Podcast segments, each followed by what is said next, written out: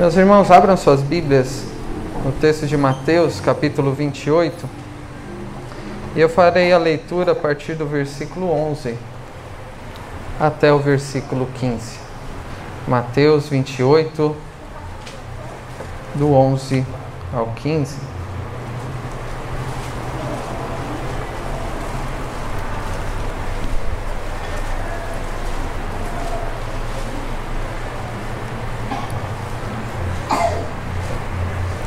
Diz assim a palavra do nosso Deus: Indo elas, eis que alguns da guarda foram à cidade e contaram aos principais sacerdotes tudo o que sucedera.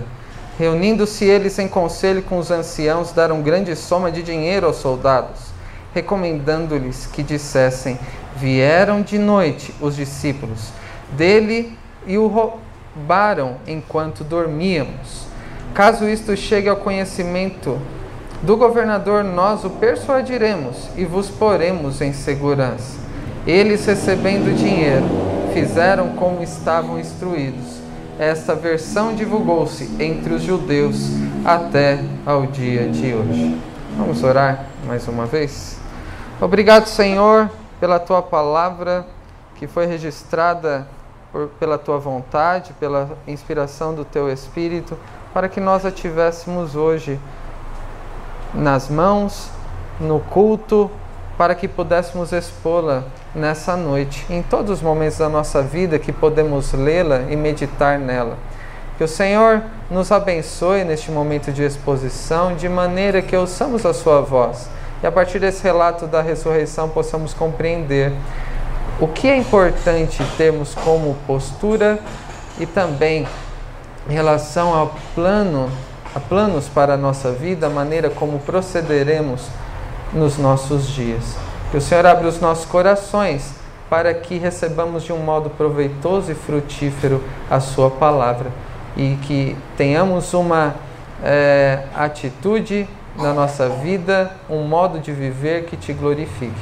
É o que nós rogamos agradecidos em nome de Jesus. Amém. Meus irmãos, pela manhã nós vimos os dez primeiros versículos de Mateus 28, vimos como as mulheres chegaram ao túmulo como testemunhas da morte e da, é, do sepultamento do Senhor. Vimos como elas saíram daquela visita ao túmulo como testemunhas da ressurreição. E em seguida elas tiveram um encontro com o Senhor que veio ao encontro delas e então elas se tornaram é, testemunhas do Cristo ressuscitado citado, né, do Cristo ressurreto.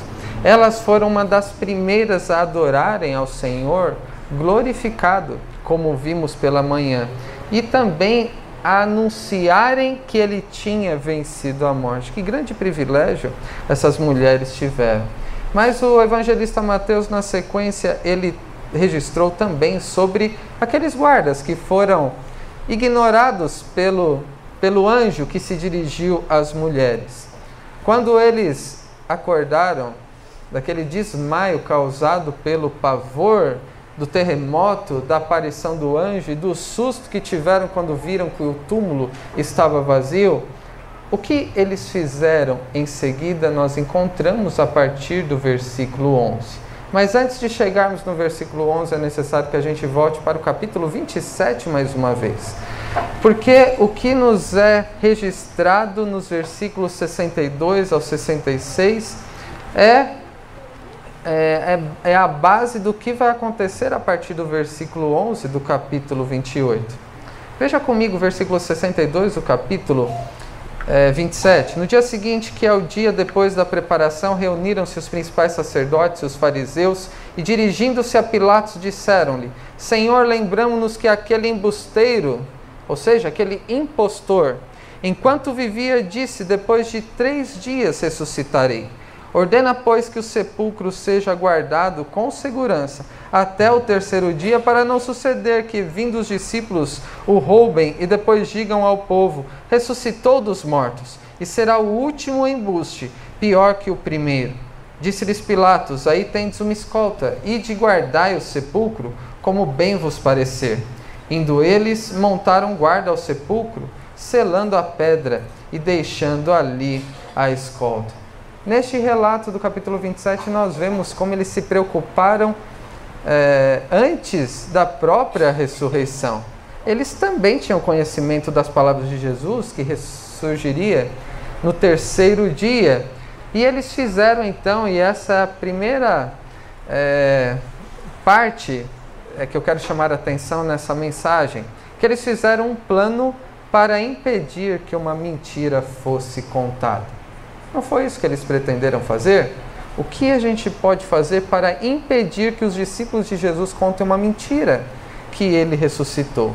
Então, em primeiro lugar, nós vemos aqui um plano para impedir uma mentira. E é interessante como, nesse momento, após a morte de Jesus, antes da ressurreição, como os principais sacerdotes e os escribas lembraram mais das palavras de Jesus, aparentemente, do que os próprios discípulos, não é verdade? Eles ficaram preocupados, eles reagiram com aquela ideia transmitida pelo Senhor de que ele ressurgiria dos mortos.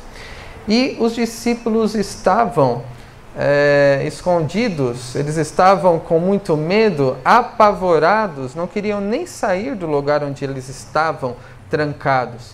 E aqueles homens, os principais sacerdotes, os fariseus, eles fizeram tudo o que podiam fazer, falando com Pilatos, e Pilatos cedeu uma guarda, e também, por causa disso, a pedra foi selada né, com selo, com a marca do império, para que uma possível mentira a respeito daquele impostor, Jesus, na linguagem deles, fosse espalhada. E Herodes deu todo o apoio. Contudo, os esforços que eles fizeram foram em vão para aquilo que eles pretendiam fazer.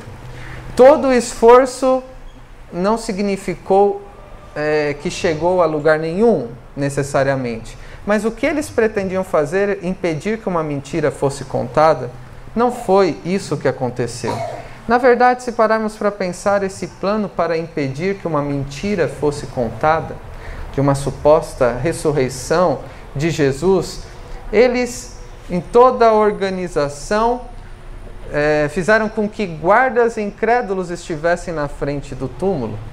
Aqueles que não eram discípulos do Senhor, então, na tentativa de impedir que uma mentira fosse contada, fez com que eles é, preparassem é, o ambiente para que aqueles que não eram discípulos fossem testemunhas do que aconteceu naquela manhã de domingo. Se eles não queriam o envolvimento de discípulos do Senhor Jesus, Deus, na sua soberania, na sua bondade, provê um meio para que naquela manhã estivessem ali aqueles que não eram, primeiramente, os seus discípulos. E estes que é, ficaram como testemunhas, e nós vemos isso no capítulo 28, no versículo 11, quando as mulheres foram para falar aos discípulos a respeito da ressurreição e do encontro que tiveram com o Senhor, aqueles homens foram à cidade e contaram aos principais sacerdotes tudo o que sucedera. O que será que eles contaram? Eles não contaram que viram a Jesus. Jesus não se revelou a eles, mas eles foram testemunha daqueles acontecimentos que a gente viu pela manhã é, nos dez primeiros versículos. Eles foram testemunhas de um grande terremoto, um terremoto, um novo terremoto que aconteceu depois de alguns dias depois da morte do Senhor Jesus na cruz. Eles foram testemunhas da aparição de um anjo resplandecente e ficaram apavorados.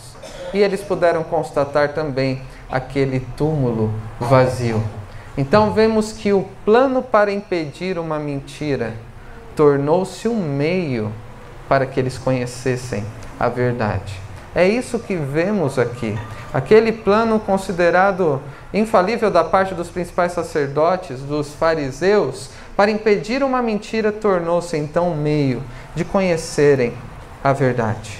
O túmulo ficou vazio, um anjo apareceu e um grande terremoto, pela manifestação da presença de Deus de alguma maneira, e nós sabemos, pela ressurreição de Cristo, esteve ali presente.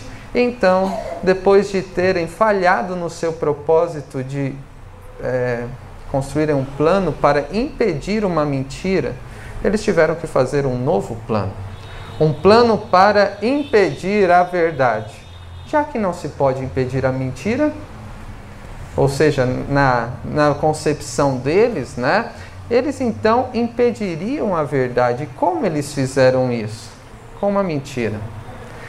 Versículo 12 do capítulo 28. Reunindo-se eles em conselho com os anciãos, deram grande soma de dinheiro aos soldados, recomendando-lhes que dissessem: Vieram de noite os discípulos dele, roubaram e o roubaram enquanto dormíamos. Caso isso chegue ao conhecimento do governador, quem está dizendo isso? Os, os principais sacerdotes, é, os anciãos, né? É, aqueles que estavam reunidos em conselho. Caso isso chegue ao conhecimento do governador, nós o persuadiremos e vos poremos em segurança. Já que aquele testemunho dos soldados, e qual era o testemunho? Houve um grande terremoto, um anjo apareceu e o túmulo ficou vazio. Isso não era conveniente para a preocupação que os líderes religiosos judeus tinham naquele momento. Eles odiavam ao Senhor Jesus, consideravam impostor, um blasfemador, não reconheciam como sendo o próprio Filho de Deus encarnado. Então, por ser inconveniente aquilo que os soldados disseram, o que eles poderiam fazer? Um plano para impedir que esta fala dos guardas não fosse à frente, para que fosse impedido que aqueles soldados incrédulos nas palavras que eles proferissem, confirmassem o relato dos evangelhos a respeito do terremoto, do anjo e também do túmulo vazio. Por isso eles subornaram, e aqui a expressão que enfatiza uma grande soma de dinheiro, convencendo aqueles soldados a contar uma mentira extremamente perigosa. E por que extremamente perigosa? Porque naquilo que é, eles estavam dizendo, e o que, que eles estavam dizendo que era mentira? Eles estavam dormindo. Quando um soldado dorme, ele está sendo negligente com o seu trabalho. Imagine chegar no conhecimento de Pilatos que aqueles homens que estavam guardando o túmulo dormiram em serviço. Isso seria passível até de pena de morte. Por isso eles estavam contando uma mentira muito perigosa, eles poderiam ser mortos por causa disso. O medo que eles tiveram antes da ressurreição, de uma mentira ser contada, de um roubo, né? O que eles imaginaram antes, eles usaram para expressarem uma mentira, isso demonstra um extremo desespero da parte deles para que essa notícia não fosse conhecida pelas pessoas, mas é um desespero insensato. Insensato porque qualquer um que ouvisse o que os guardas é, contassem, né, a mentira, que estavam dormindo e vieram e roubaram, poderiam questioná-los. Como que poderiam ser questionados a esse respeito? Alguém poderia perguntar: se vocês estavam dormindo, como vocês sabem que alguém roubou o corpo? E ainda mais que foram os discípulos do Senhor que roubaram o corpo. Primeiro, vocês nem deviam estar dormindo. E se estavam dormindo e não viram, como vocês podem estar afirmando uma coisa dessas? E se alguém viu, se um dos guardas acordou para ver é, o que estava acontecendo, por que, que não fez nada? Por que não acordou os outros? Por que não impediu os ladrões, os discípulos, que o corpo fosse roubado? Por que não prenderam estes homens? Roubo de túmulo era algo grave, era um crime gravíssimo naquela época que poderia também ser é, passível de pena de morte, a profanação de túmulos. Além disso, um outro questionamento que poderia ser apresentado é: os discípulos, eles fugiram quando o Senhor Jesus foi preso, se esconderam por dias, ficaram trancados em um local e eles admitiram posteriormente que estavam com medo. Será que eles teriam coragem para sair e ir até o túmulo? Se eles não queriam ser nem do lugar onde eles estavam por medo, será que eles teriam coragem para encarar aquela segurança? Será que eles teriam coragem de tirar a pedra, rompendo os selos do, é, do império, do governador? E será que eles teriam coragem de roubar o corpo para contarem uma mentira? É extremamente provável que isso teria acontecido. Por isso é um desespero insensato. Este plano que eles tiveram para impedir que a, que a mentira fosse disseminada, na verdade, é, demonstrava insensatez. Questionamentos simples destruiriam essa história. Mas nós vemos no, no versículo 15 que eles fizeram como estavam instruídos. Eles, inclusive, é, tiveram coragem de correr o risco de morrerem pela fala do, do versículo 14. Caso chegue ao conhecimento do governador, nós o persuadiremos e vos poremos em segurança. Não deixaremos que ele lhes faça mal. Mas essa notícia foi disseminada da mentira, de que os discípulos roubaram o corpo do Senhor. Essa versão criada pelos líderes religiosos foi divulgada pelo menos até o período é, após os apóstolos. Há registros na história de que essa notícia chegou depois. Depois que os apóstolos tinham morrido, ainda continuavam contando essa história.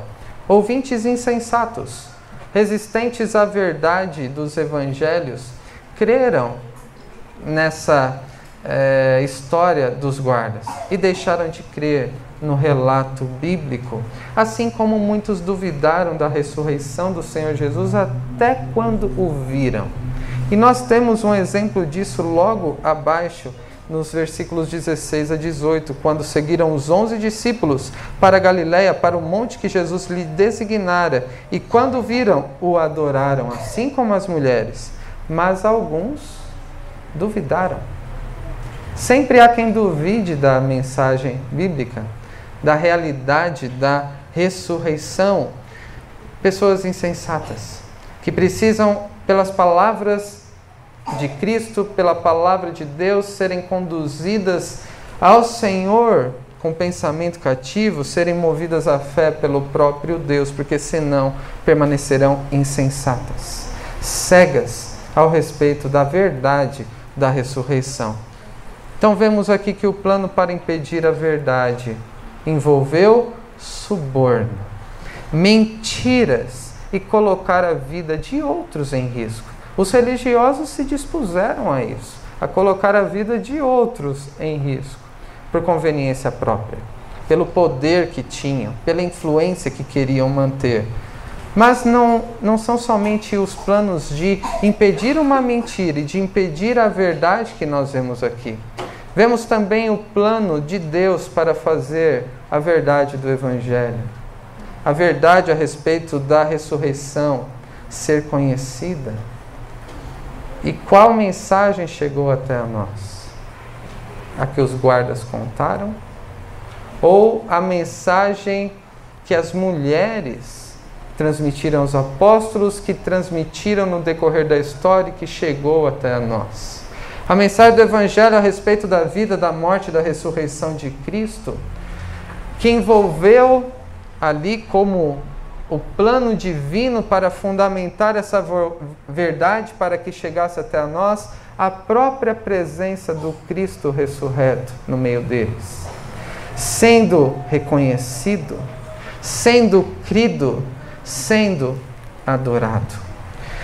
Nós Além disso, vemos o plano divino, além da própria presença de Cristo glorificado diante deles por muito tempo, e como vimos no texto de 1 Coríntios, muitas testemunhas oculares contemplaram ao Senhor Jesus. E o testemunho dos seus discípulos, a partir das mulheres, passando pelos apóstolos, outros discípulos, Discípulos que chegaram ao ponto de entregar a própria vida não porque estavam dispostos a morrer pela mentira, que eles foram pagos para contarem, Esses discípulos que, por amor a Cristo e por reconhecerem o Senhor Jesus como Senhor e Salvador e por crerem nele, chegaram ao ponto de se disporem a morrer pela verdade. Quase todos os apóstolos, exceto João, foi morto, foram mortos por causa de perseguição. Estes não estavam dispostos a morrer por uma mentira Todos estavam convictos de entregar as suas vidas defendendo a verdade da ressurreição, a verdade a respeito da obra de Cristo. Para concluir, meus irmãos, algumas aplicações para nós. Antes da ressurreição, nós vemos um plano para impedir uma possível mentira. Depois da ressurreição, nós vemos um plano dos mesmos para impedir a verdade. Ainda em nossos dias, a verdade muitas vezes é tratada como mentira. Sobretudo no que diz respeito ao nosso Deus, a Sua palavra, e muitos colocam em descrédito a própria Escritura, caçando erros, contradições e tudo aquilo que denigra o valor que tem as Escrituras sagradas. Muitos em nossos dias ainda tratam a verdade de Deus como uma mentira, não valorizam aquilo que Deus diz como sendo algo digno de se morrer, como os apóstolos fizeram. E a mentira muitas vezes nos é apresentada como uma verdade. Nós sabemos como muitos são enganados com aspectos distorcidos da palavra de Deus em nossos dias, e mentira é tratada como sendo verdade. Ainda hoje, muitas vezes aquilo que se diz se referindo a Deus e a Sua palavra se diz por conveniência em muitos locais. Se envolve interesses próprios. Não há uma preocupação por, pelo conhecimento profundo da verdade, de uma defesa da verdade, mas há uma alimentação do próprio ego de, de se agir de um modo conveniente para alcançar os seus próprios objetivos.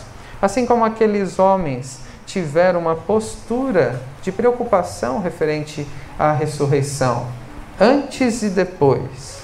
E por causa disso, planos foram traçados em relação à verdade, em relação ao que eles julgavam como sendo mentira, nós também precisamos, em certo sentido, considerar a nossa postura diante das verdades que nós temos considerado. Quando nós pensamos na morte, no sepultamento e na ressurreição de Cristo, como nós nos portamos diante dessas verdades? Dessa verdade bíblica que deve nos envolver, deve nos transformar de uma maneira que cause uma reação, planos sejam estipulados e um serviço seja prestado. Os religiosos da época de Jesus julgavam estarem fazendo um bom serviço.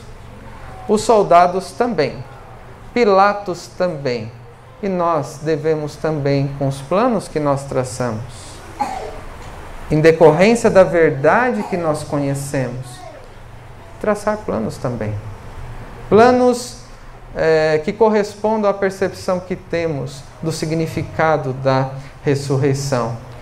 As mulheres é, ficaram é, dispostas, com ânimo renovado, para atender ao que o anjo disse. Como que eu e você nos portamos e qual é o nosso plano? O que nós pretendemos fazer conhecendo a verdade a respeito da ressurreição? As mulheres reagiram em obediência, indo anunciar a ressurreição, a começar pelos discípulos. Ainda com medo, mas com grande alegria, como nós vimos pela manhã. Os discípulos, depois de um período apavorados e escondidos, após se tornarem testemunhas também da ressurreição e do Cristo glorificado, eles passaram a anunciar a ressurreição, a Cristo glorificado com toda coragem, com toda intrepidez, e nós vemos Lucas registrando isso no livro de Atos, Vemos como o apóstolo Paulo diz que anunciava a Cristo e este crucificado, não negociando assim a mensagem do Evangelho, a qual ele considerava como fundamento a mensagem da ressurreição, como nós lemos em 1 Coríntios 15. Semelhantemente, eu e você também recebemos uma comissão. E qual é essa missão? Não precisamos ficar inventando planos mirabolantes. Deus ele já criou um plano. E ele nos envolveu nisso. Nos comissionou para anunciarmos a verdade a respeito da vida, obra, morte e ressurreição do Senhor Jesus. E não é isso que Mateus registrou logo na sequência? O que faz todo sentido esse texto todo conhecido para nós. A partir do versículo 18, Jesus aproximando-se falou-lhes, dizendo: Toda autoridade me foi dada no céu e na terra. Ide, portanto, fazei discípulos de todas as nações, batizando-os em nome do Pai, do Filho e do Espírito Santo, ensinando-os a guardar todas as coisas que vos tenho ordenado. E eis que estou convosco todos os dias, até a consumação dos séculos eu e você, conhecendo a vida e obra do Senhor Jesus, unidos a Ele, nos relacionando com Ele, fundamentados nele, conhecendo a mensagem do Cristo crucificado e também do Cristo que ressuscitou para a nossa justificação e que glorificado subiu ao céu e intercede por nós, nós devemos também anunciar esta verdade, todos os aspectos dessa verdade, fazendo discípulos, ensinando as palavras de Cristo. E a questão é: como e você devemos fazer isso no nosso dia a dia? Falando sobre aquilo que temos ouvido, da palavra de Deus, sobre quem é o Senhor Jesus, sobre o que ele fez, sobre o que ele espera de nós e como devemos viver até o dia que ele voltar. Não deixamos, não devemos deixar de falar sobre aquilo que temos visto. E temos compartilhado com alguns irmãos o modo como Deus tem agido no nosso meio, como Deus tem sido bondoso para conosco, como que ele tem trabalhado nas nossas vidas, como temos conhecido e temos aprendido a ser a igreja segundo a vontade dele ainda distantes, mas rumo ao alvo, buscando cada um no uso dos seus dons concedidos pelo Senhor, dos seus talentos, edificando-nos mutuamente para que conheçamos melhor o Senhor Jesus e tudo que ele fez por nós. Devemos também, assim como as mulheres que não ficaram quietas, Assim como os discípulos que também não se calaram e preferiram falar a verdade, ainda que fosse necessário morrer por ela. Eu e você devemos falar, anunciar sobre aquilo que temos vivido no nosso dia a dia com o Senhor. Assim como nós lemos em 1 João capítulo 1, que era desde o princípio, que temos ouvido, que temos visto, o que com os nossos próprios olhos o que contemplamos e as nossas mãos apalparam com respeito ao Verbo da vida.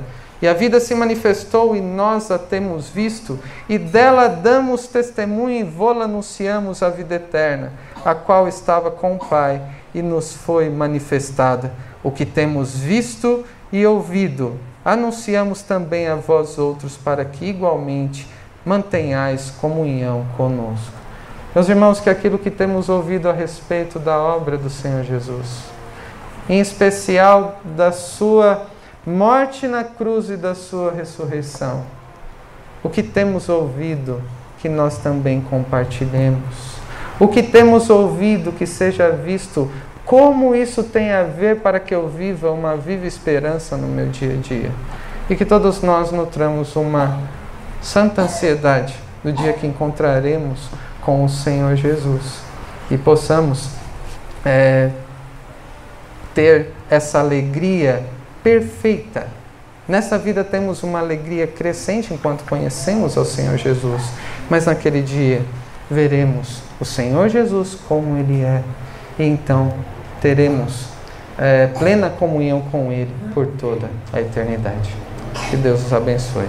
Amém.